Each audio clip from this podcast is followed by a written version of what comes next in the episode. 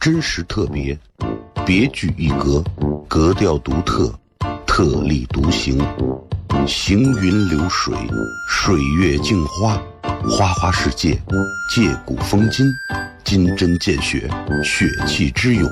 勇士齐方，方外司马，马齿图长，长话短说，说古论今，今非昔比，彼岸齐眉，眉开眼笑。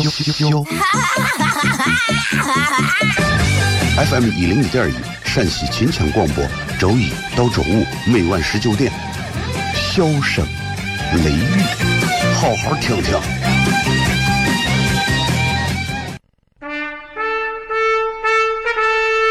我爸爸对我说：“一个成熟的人，永远都会清楚自己想要什么，可以独立思考，从不随波逐流，为了心中所爱，敢和这世界抗争。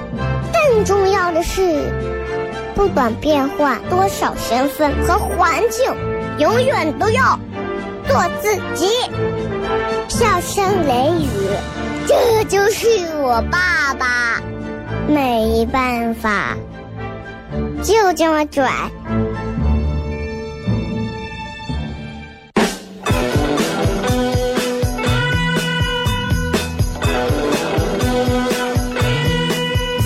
She's all you'd ever want. She's the kind I'd like to flaunt and take to dinner. Well, she always knows her place. She's got style, she's got grace. She's a winner. She's a lady. Hello，各位好，这是 CFM 一零一点一西安论坛，各位好，我是小雷。今天这是一周到的中间了，然后今天很凉爽啊，终于没有了西安前段时间那种简直是变态一般的炎热了。然后我就觉得真的特别好啊，这种天气二十二三度、二十二、二十四度的那种天气，其实是西安最幸福的天气温度。如果西安一年四季都是这种温度，我就不说一年四季了，春天、夏天、秋天都能是这样的温度，真的，西安这座城市啊，将会是一个房价疯狂暴涨的城市，因为太适合居住了。啊，今天咱们在微博上也有一个互动话题，也有一个互动话题。今天的微博的互动话题是这样说的：一句话说一说，你挺佩服你的哪一个朋友的？为什么？啊，你可以随便说一说，因为我觉得咱每个人都应该有朋友吧，啊，多么少嘛，那就是有嘛劣嘛，都这东西不管咋都是有朋友的吧，对吧？身边总会有那么一两个朋友，让你还觉得呀，一圈朋友当中，他们还挺值得你们好好的，咱好好的去佩服一下的。其实我身边也有这样的朋友，啊，我挺佩服的，人家，人家自己想做成一个品牌，人家就能做成一个品牌；想做成一件事情，就能做成一件事情。啊，还有一些朋友是真的很理很有理想的那些，去做一些很专注在做自己的一些事情，这些我很佩服。啊，当然还有大多数的朋友都是在循规蹈矩的做着，嗯，就是大众在做的事情。所以我比较佩服的是那种身边一些朋友能够跳脱出大众都在追随的一些东西，去坚定不移的追求自己完全不一样的人生和生活经历。啊，我觉得这是我很佩服的。而且这个东西未必都是为了挣钱啊！我一直在强调，我说咱就是不要把钱这个东西放到第一位，因为钱这个东西它真的是就跟就跟爱情一样，它是人这一辈子当中的一个组成部分，但不是所有。你就算你现在有一个亿，说实话，你很多东西你仍然最后是得不到的啊！当然了，你们很多人听我说你你个穷货，你说这。我只不过希望就是说，在咱们的节目当中，能够给大家传递一些比较跟现在某些时候比较扭曲的一些价值观，呃，不一样的一些东西。啊，虽然经常听评节目的老师经常会在这个节目里头找茬儿，但是这个节目仍然是正能量最足的节目，因为它足够真实。啊，所以上到国家广电总局啊，下到咱们地方的广电局，我是觉得这档节目其实到哪儿你去听。对于青，尤其对于青少年，对于正大学期间的学生，刚毕业出来的这些刚踏入社会的一些年轻人，我觉得这个节目是非常非常具有一个励志催动的作用的。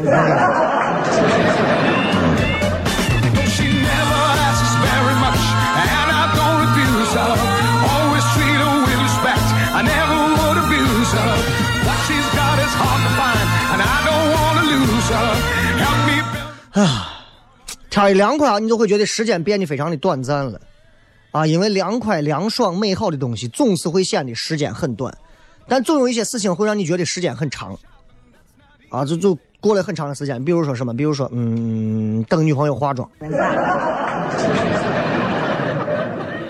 就很多女娃化妆啊，在这个化妆上，我不知道为啥，就女娃们化妆一化化两个小时，感觉很正常。不化就算了，一化化俩小时。然后，就你等女朋友化妆，你觉不觉得像不像你坐到你们单位大会议室里头听领导说，俺简单给你们讲两句啊那种感觉，是不是？Oh, she's a lady. Listen to me, people, she's a lady. Yeah, yeah, yeah, yeah, she's a lady. Oh, oh, oh. 你看，我一直很喜欢唐朝，因为我觉得唐朝是一个特别包罗万象的一个海纳百川的一个朝代。而且，其实你想，在一千多年前，作为唐朝来讲，这个朝代其实它当时真的已经征服了世界，可以说是它的口碑、它的名声、它的文化各方面征服了世界。很多人会认那个时候的唐代的长安是真正中国意义上的啊最中国的一种城市文化的代表。其实真的是这样。你看，就拿咱邻国日本来讲，日本很多东西就是从唐朝学过去的，很多啊。你包括你看现在这个中国字，中国字，我那天听那个马未都讲，就说中国文字啊，都是日本谁以日本人都是以谁的了解的、理解的、掌握的中国字多，来证明自己的这个等级的高低之分。你看，包括日本的这个国鸟，日本人很喜欢的乌鸦，啊，你看日本的这个足球都会有这个三足鸟乌鸦嘛，对吧？在日本会称为神鸟，在中国咱们会把乌鸦当成是一种丧气的鸟。但你知道，在唐朝的时候，乌鸦是一个非常非常吉祥的鸟。在唐代人的意识当中，就是乌鸦只要出现，一定带来喜庆，知道吧？就是因为那会儿人们对于乌鸦是非常非常的敬畏，啊，就觉得呀，这种鸟真的是太太富贵了，感觉有很多的乌鸦在，那都那那真的那叫那就是乌鸦招喜呀，那真的是预兆着喜庆的事情。我其实我也不知道为啥现在人们把乌鸦都当成就是哈怂鸟了，是吧？那会儿真的，那会儿对唐朝的时候，你想人们对乌鸦的那种崇敬、崇拜、保护，已经有点最后都有点疯狂了，啊！官吏有的为了保护乌鸦，最后都杀人，那就害怕的很。谁要是抓乌鸦，直接就问斩，你害怕不害怕？所以。时代不一样了，很多东西在改变，但是我觉得文化呀和有一些习俗，其实人们可以多做一些了解，避免过来时过境迁之后造成很多其实不必要的误会，对吧？咱们接着广告回来之后，笑声雷雨。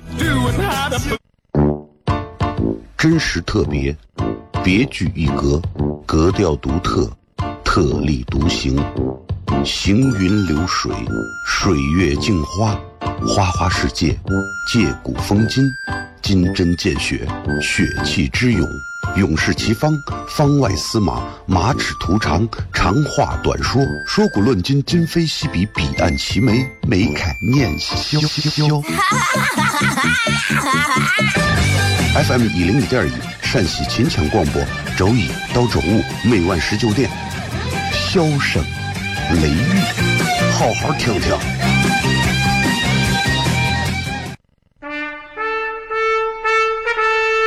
我爸爸对我说：“一个成熟的人，永远都会清楚自己想要什么，可以独立思考，从不随波逐流，为了心中所爱，敢和这世界抗争。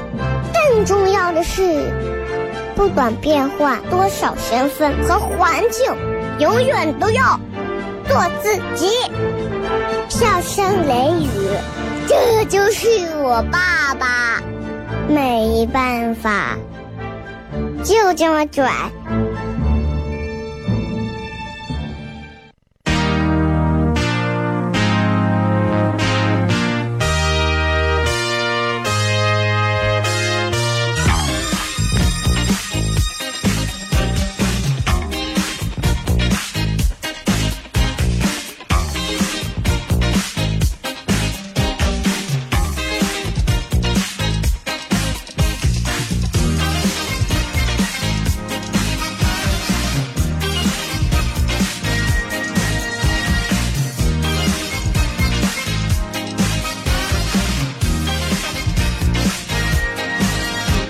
欢迎各位继续回来，笑声雷雨，各位好，我是小雷。你们有没有发现，其实越是这个相对经济落后的地方，人们越是会有很多的传统思想，比方说迷信，啊，很迷信。我不知道正在听节目的各位，你们有没有人迷信，或者你们想一想，你们会在哪些地方迷信啊？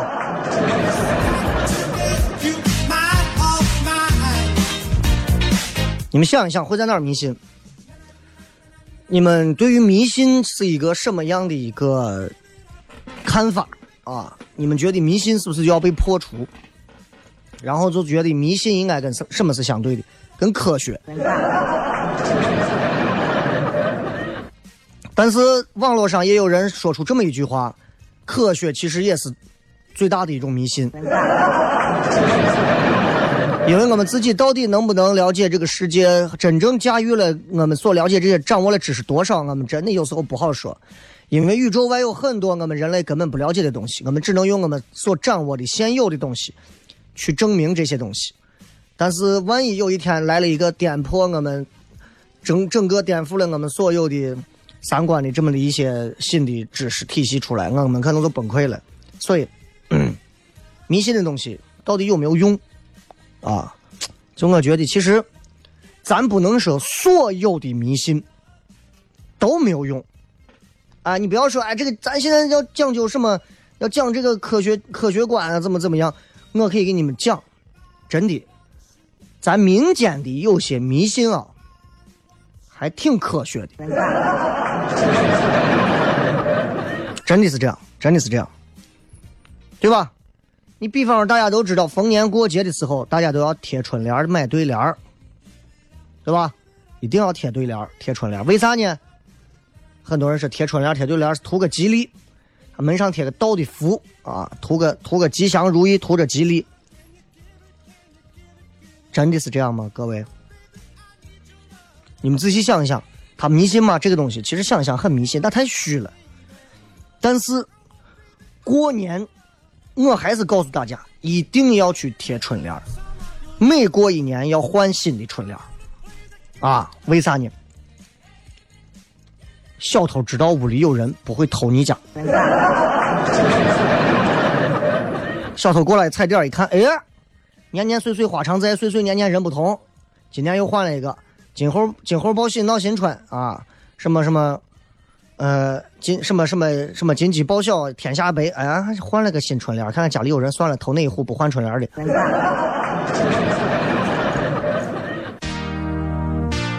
这，哎，咱这不说别的，这东西，你说它是迷信还是科学？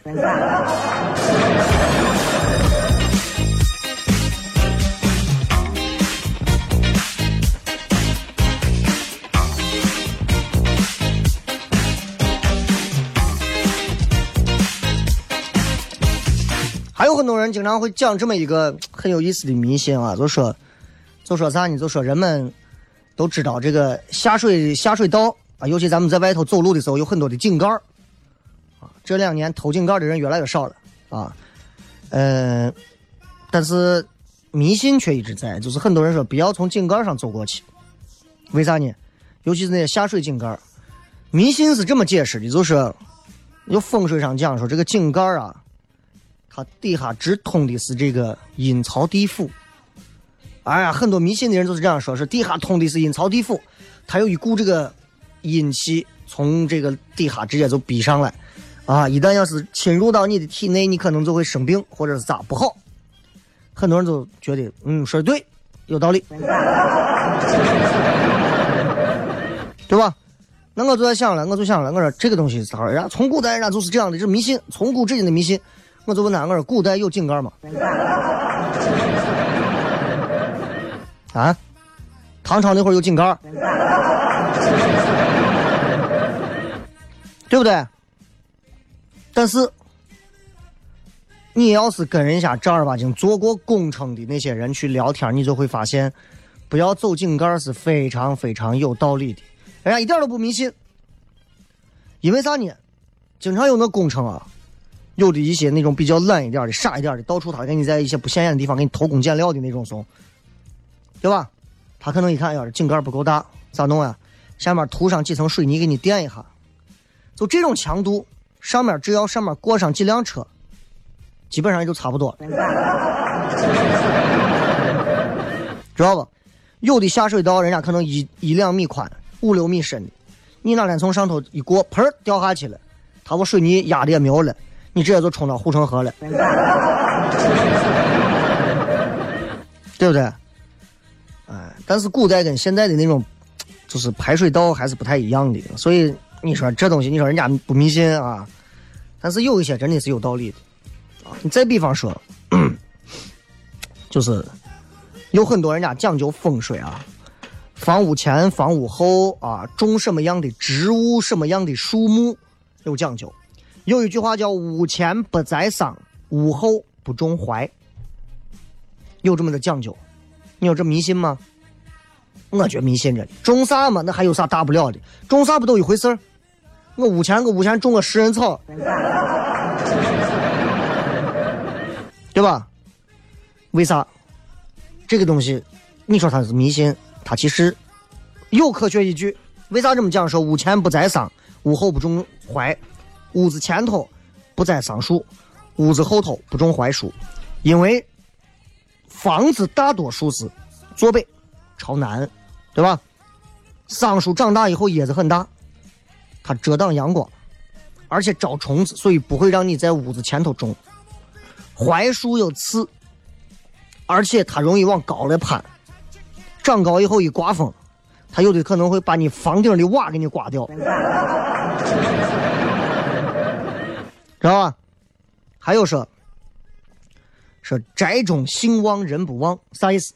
就是说你屋房子里头如果种了杏，杏如果长得特别好，你这人肯定不行。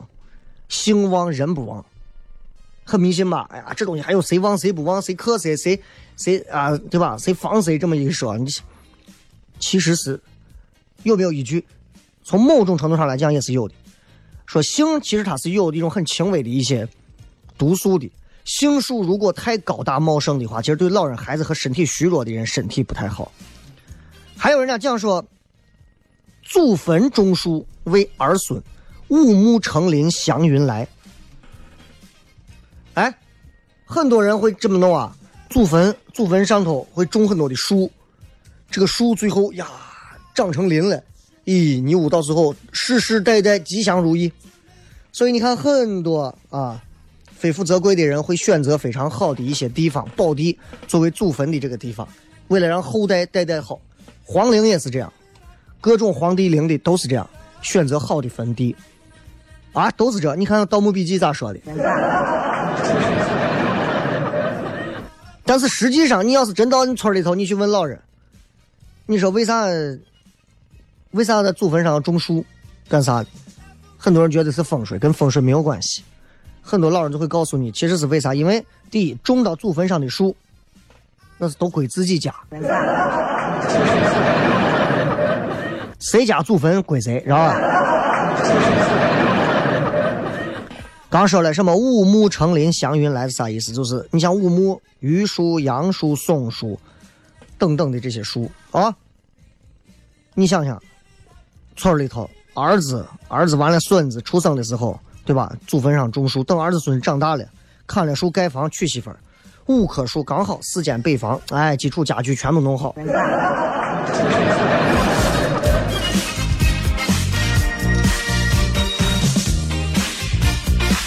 还有人家讲说，出门啊，如果说家里头有马车养马的，出门在外一定是老马掌柜大把式，啥意思？看着是迷信，对吧？过去的马车驾着马出去，为啥一定是老马，一定是掌柜，一定是大把式？其实是害怕，就是像这种车的这个车轴、车辕这个位置啊，车轮子这儿有人做手脚，没有经验的话，骑着马车、开着马车就驾着马车过悬崖啥都车毁人亡。所以一定是老马、掌柜、大把式，这不其实不是迷信，这是社会经验。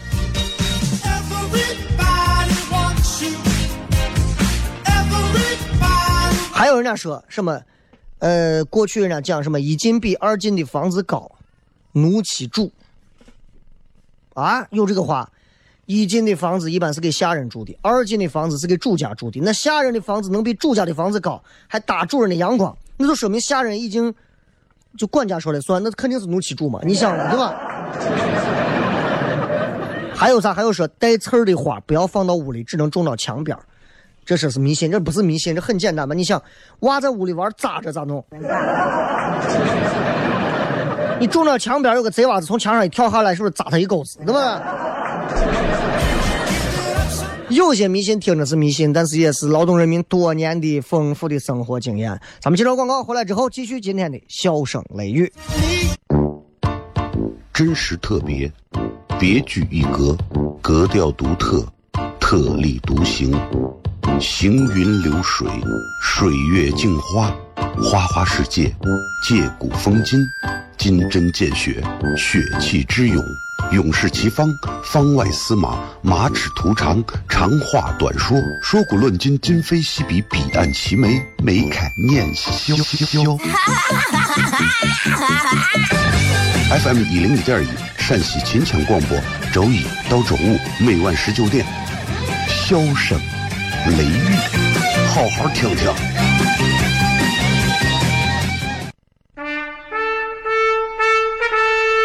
我爸爸对我说：“一个成熟的人，永远都会清楚自己想要什么，可以独立思考，从不随波逐流，为了心中所爱，敢和这世界抗争。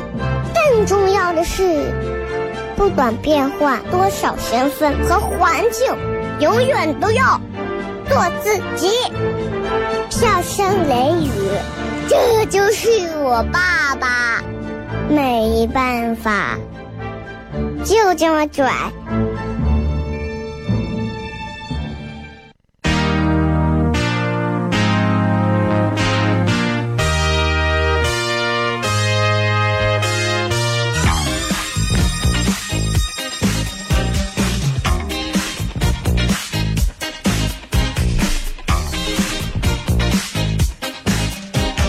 欢迎各位继续回来，笑声雷雨，各位好，我是小雷。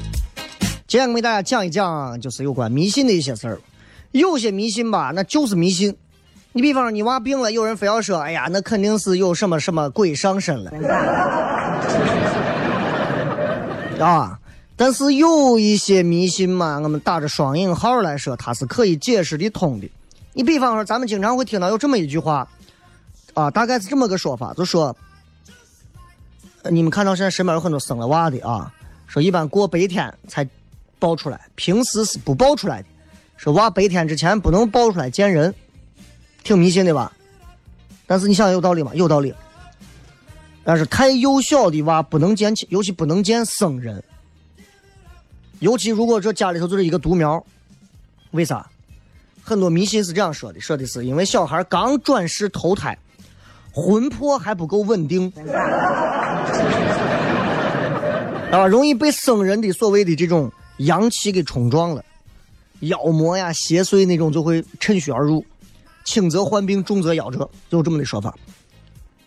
那是因为啥呢？就是因为你要知道，古代人，古代人活动范围才多大一点有没有车啊？很多人可能一辈子都没有走出过他们自己县城。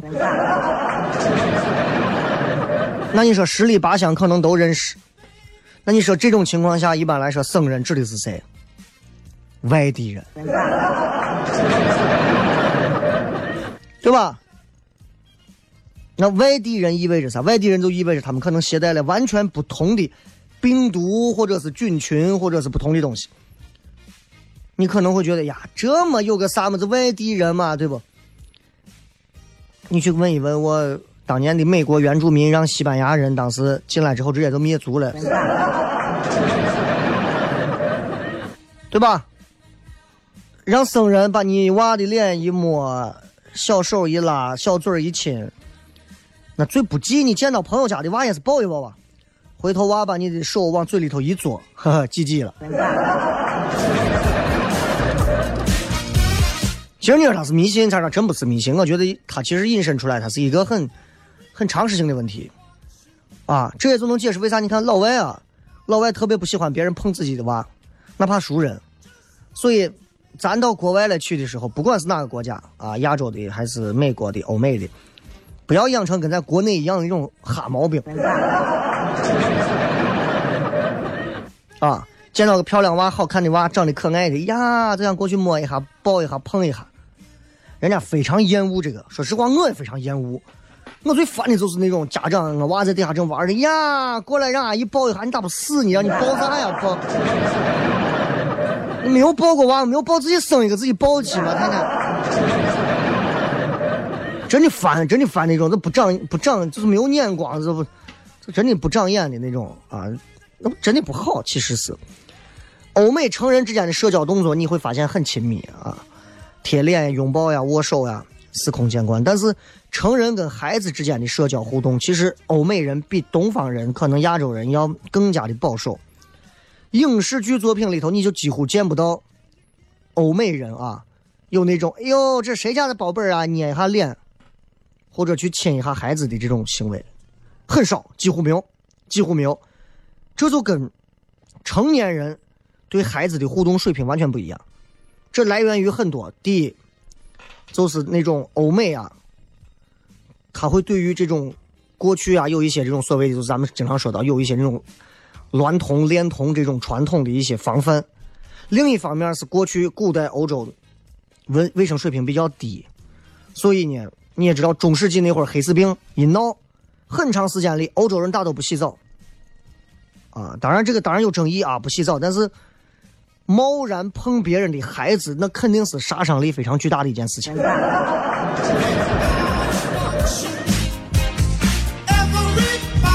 就这种情况，其实到现在西方社会还是会有现在这样一些所谓的隐性社会规范。小孩的时候，你想想，你到别人家去，经常会遇到那种特别讨厌的那种人上来以后，哎呀，叫我亲一下，叫我抱一下，这娃可爱的很。搁咱这就觉得叫亲一下、抱一下没关系，老外都觉得你这你你这个人是有病吧？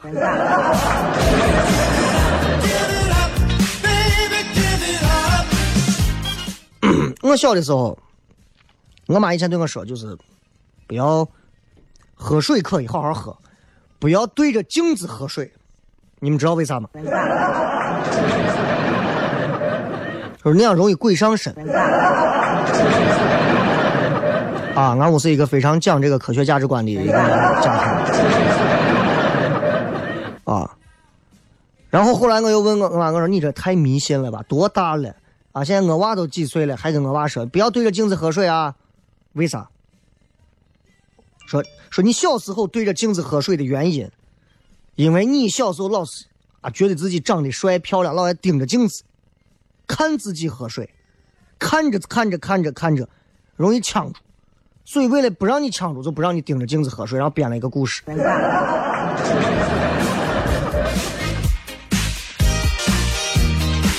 当然，你们很多人会说呀，喝水呀，喝水我可以仰着头，还可以盯着镜子，你眼睛都怕给你憋烂了。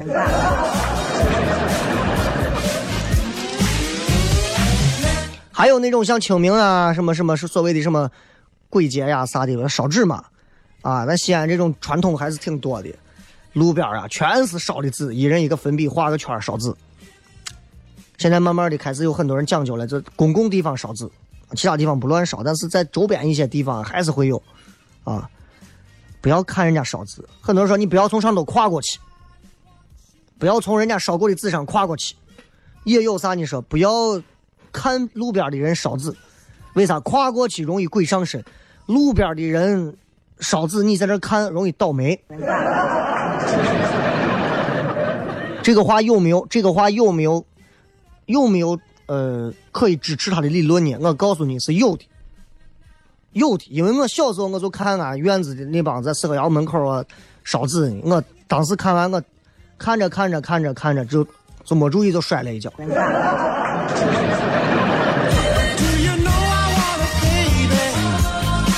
所以是有道理的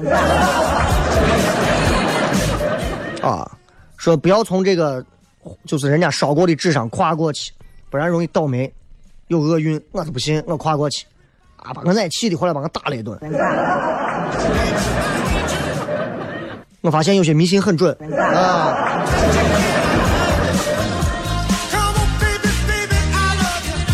你会发现家长经常会给你们讲一些所谓的有。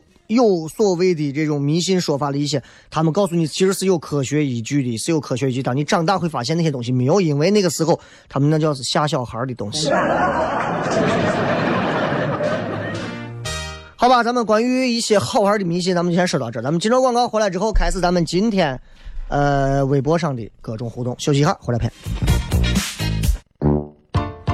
真实特别，别具一格，格调独特，特立独行，行云流水，水月镜花，花花世界，借古风今，金针见血，血气之勇，勇士齐方，方外司马，马齿徒长，长话短说，说古论今，今非昔比，彼岸齐眉，眉开眼笑。FM 一零一点一，陕西秦腔广播，周一到周五每晚十九点，箫声雷雨，好好听听。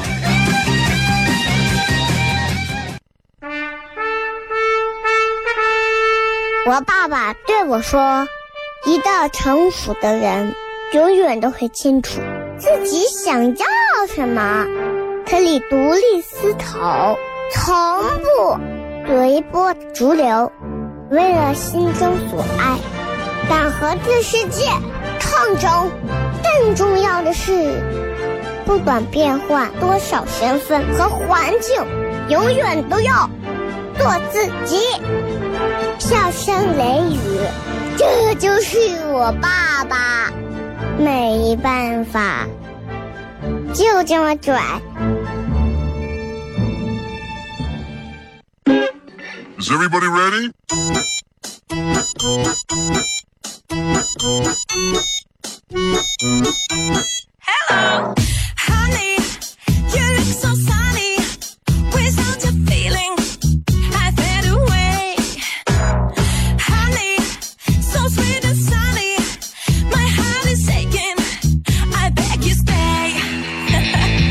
欢迎各位继续回来，笑声雷雨，最后时间来跟各位朋友互动一下，看一看各位都会发来怎么样一些有趣的留言，来看一看。嗯啊，这个照一下啊。今天的互动话题是这样的，一句话说一说，你挺佩服你的哪个朋友的？为什么啊？看一看啊。说佩服学弟毕业一年买车买房开了公司，关键他真的全靠自己奋斗，我跟人家一比，简直是战斗机和氢气球的区别啊！氢气球还能飘，你有什么资格飘？马头鹰说：“我一个高中就认识的死党，他当时为了给女朋友过情人节，就想送一块白色的表，硬是吃了一周的菜夹馍，早餐一个，午餐晚餐各两个，一天五个，一个馍一块五，一天共计不超过七块，一周总共呃花了不到三十五，他父母给了每周给二百块生活费，最后一周攒了一百六十五。说买表的钱是够了，可情人节不能只有表呀，还差一百六。是的，这一百六是我陪他吃了一周的菜夹馍攒攒出来的。”最后，我只记得他为他女朋友办了当时让我们班所有女生羡慕的一个仪式。我俩接下来一个月都没有吃一口菜夹馍，我服了他，也服了我。哎，这种脑残的这种东西还能传染啊！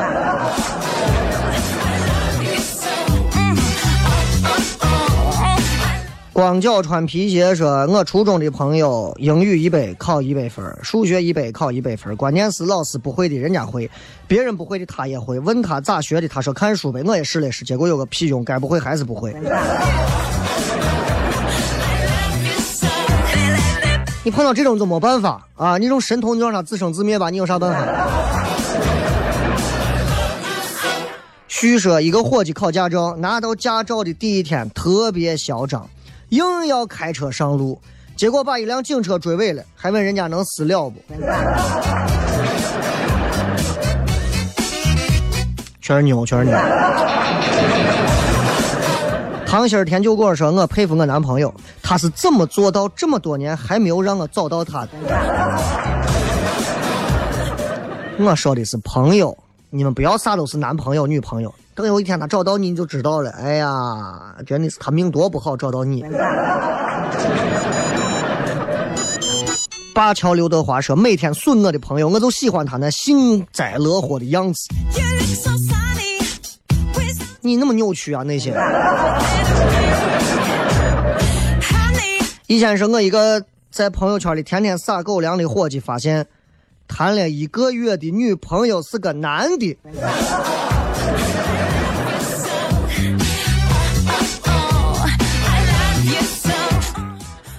哎呀，哎，说实话，这个听着就很刺激啊。陈说，我有个朋友号称有三百多个女朋友，而他媳妇儿不知晓。对，就是你雷哥，你可能是头一天听广播啊，七百个。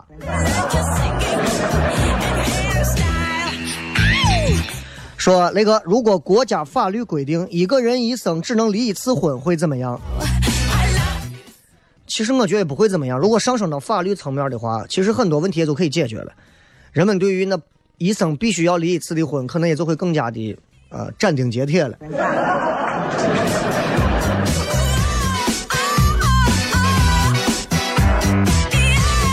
鹿角说子说，我最佩服我的朋友怎么有我这么优秀的朋友。练呢，你你们都是一天的。小伙才说特别佩服我的一个去国外孔子学院当老师的朋友。首先，老师这个职业就很高尚；其次，还是代表了国家，不仅实现了人生价值，还丰富了人生经验.这很厉害啊！这个到孔子学院去当老师，就确实是很丰富人生经历啊。Oh. 膨胀的淡定说：“雷哥今天又准时来跟你互动了，是直接动还是你动？我一般不太爱动，你动吧。”云大哥说：“佩服的人有一两句说不清，他是一个 4S 的技术经理，平时上班西装革履，用脑子指挥着车间工人修车。为了创业，前两年自己开了店，自己开始动手干活，没日没夜，能屈能伸，曾对我影响很大。发现创业确实是一个没有意思的事情，是吧？”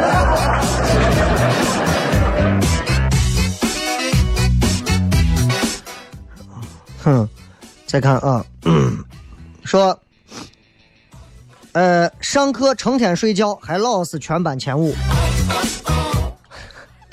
一般就是五个人的吧，这是烂梗。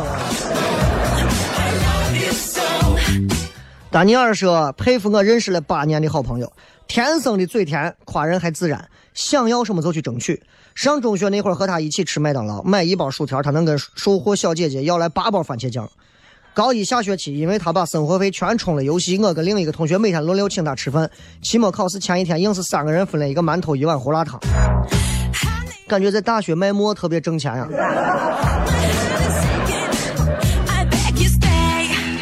催瘦的杨洋说：“我就佩服微博上这个叫小雷的，大晚上油泼面、泡馍、胡辣汤、粉汤、羊血、葫芦头，再吃不胖这种。其实我还是会有一点胖的，就是你这么些年，你说三十多岁的人了，一点肚子都没有，那不对，对吧？但是还是能比同龄的稍微的看上去要，还是能体型还能稍微好一点吧，只能说好一点吧。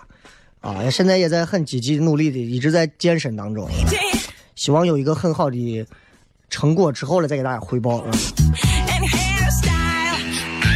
起名字这么长，说官二代开了一个三十平的串串店，白天跟对象在酒店川菜，晚上出去开店，开了一个月挣了点钱，店一关，开着车跟对象跑四川玩，很单纯的佩服。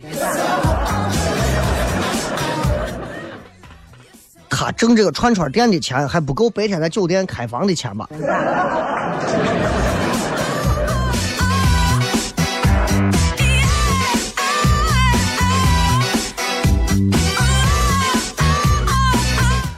今儿跟各位朋友就先聊到这儿了，因为咱今儿节目也就到这儿了。今天是礼拜三，明天晚上有开放麦，然后周六还有糖蒜的演出，欢迎各位到时候可以来感受一下。咱们今儿的节目就这样，感谢各位，明天晚上不见不散，拜拜。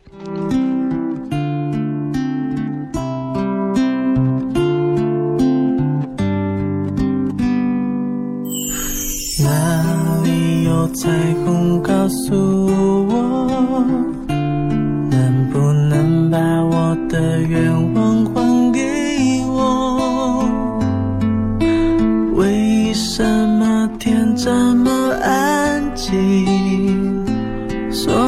灯影都跑到我这里。